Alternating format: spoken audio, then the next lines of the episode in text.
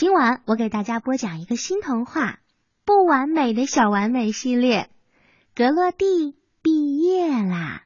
感谢长江少年儿童出版社。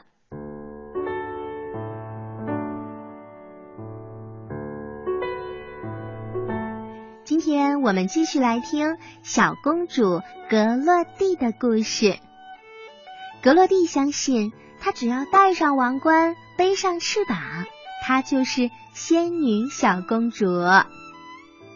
仙女们都十分热情，她们喜欢让生活充满乐趣，和朋友亲切交谈，同时在特殊的时刻来临的时候，总会全力以赴，因为在这些特别的时刻，他们会和全世界来分享自己闪耀的魅力。说起特殊时刻。马上就来了一个，幼儿园的最后一个学期已经接近尾声了，我们的小仙女格洛蒂就要毕业啦。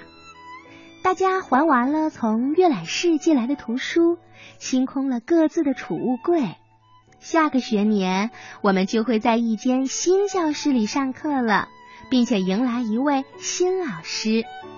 说实话，我有点难过。即使对一个小仙女来说，改变也是一件难以接受的事情。嗨，朋友们，我是仙女格洛蒂。首先，我很喜欢教了我们一年的皮姆老师，他让我在教室里戴王冠，和我们一起画画、唱歌、跳舞，做了好多好多有意思的事情。我也很喜欢我们的教室和大家共同饲养的宠物，有一只叫霍迪尼的小仓鼠呢。皮姆老师说，无论我走到哪，我的热情都会给它力量。而现在，我们都已经准备好要继续前进了。可是，我一点儿也不觉得自己已经准备好了。我甚至都不知道我的新老师。是谁？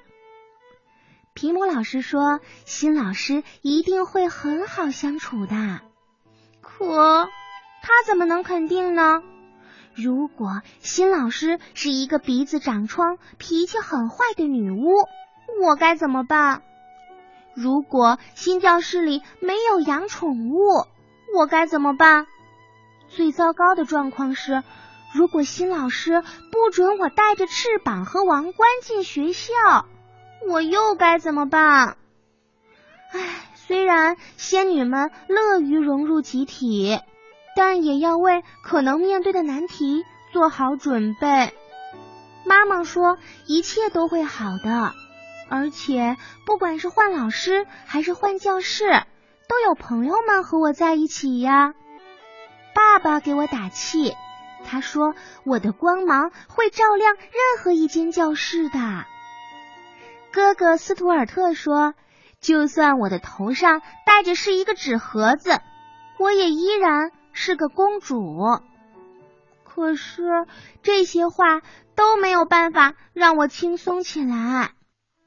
上学的最后一天，事情变得更加糟糕了。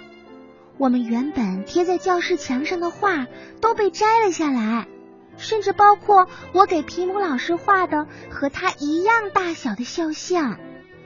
小仓鼠霍迪尼也要跟我们说再见了。这个暑假，他将被送往一个农场。教室里看起来空荡荡的，而我深深的怀念这里的所有一切。仙女有时候也会多愁善感的。皮姆老师把我们叫到小地毯上集合。他说：“好消息，孩子们，学校公布了你们的新老师，他是伯纳瑞尔先生。”伯纳瑞尔先生？什么？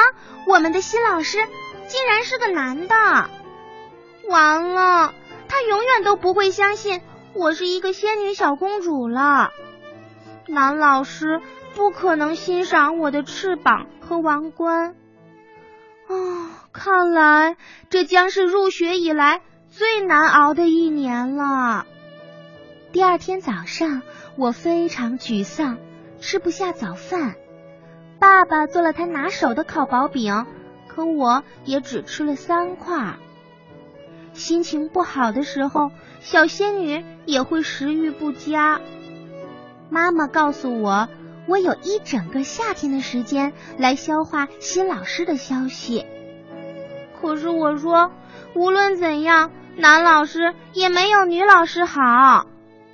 哥哥斯图尔特一副受不了的表情，他叫道：“嘿，拜托，男老师和女老师这有什么区别呀？”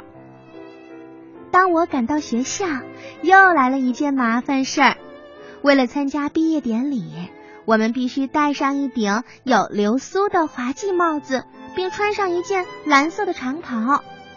我可以没有翅膀参加典礼。但是我却不能不戴我的王冠，缺了王冠的小仙女就好像是没有冰淇淋的空蛋卷儿，你能了解吧？还是我的皮姆老师了解我，他找来了大头针，帮我把王冠别在了帽子的顶上。他说：“哦，祝贺我的小仙女顺利毕业啦！你要一直闪耀下去哦。”帽子在我的头上摇摇晃晃。所以走路的时候，我把头和身子都挺得直直的。仙女们平时就最注意仪表啦，所以调整起来也很容易。毕业典礼开始了，皮姆老师和其他一些老师都上台做了演讲，他们告诉台下的家长，老师为我们感到无比的自豪。希金波顿先生还指挥我们演唱了一首歌。然后老师开始念我们的名字，让我们一个接一个的通过那道毕业的拱门。所有的人都欢呼起来，我们把帽子抛向了空中，毕业啦，耶！可是不好，我的王冠哎，它从帽子上掉了下来，飞到了观众席。哦，这个时候，一只手伸了出来。接住了他，那会是谁呀？我还能把我的王冠找回来吗？毕业典礼就要被毁掉了。典礼结束以后，老师为我们举办了庆祝派对，派对上有纸杯蛋糕和果汁。可是我仍然觉得沮丧，根本没心情品尝了。正当我准备带好翅膀的时候，一个声音说。我想这应该是你的东西吧。一个头发微卷、眼睛闪闪发亮的男人正拿着我的王冠。哎，他穿着橙色的运动鞋和圆点的短袜。他笑着对我说：“一个仙女小公主可不能没有皇家的配饰。你叫格勒蒂对吧？你好，我是伯纳瑞尔，很高兴认识你。以后你就是我的学生了。”你一定会喜欢上我们班里的小刺猬，他叫黑兹尔。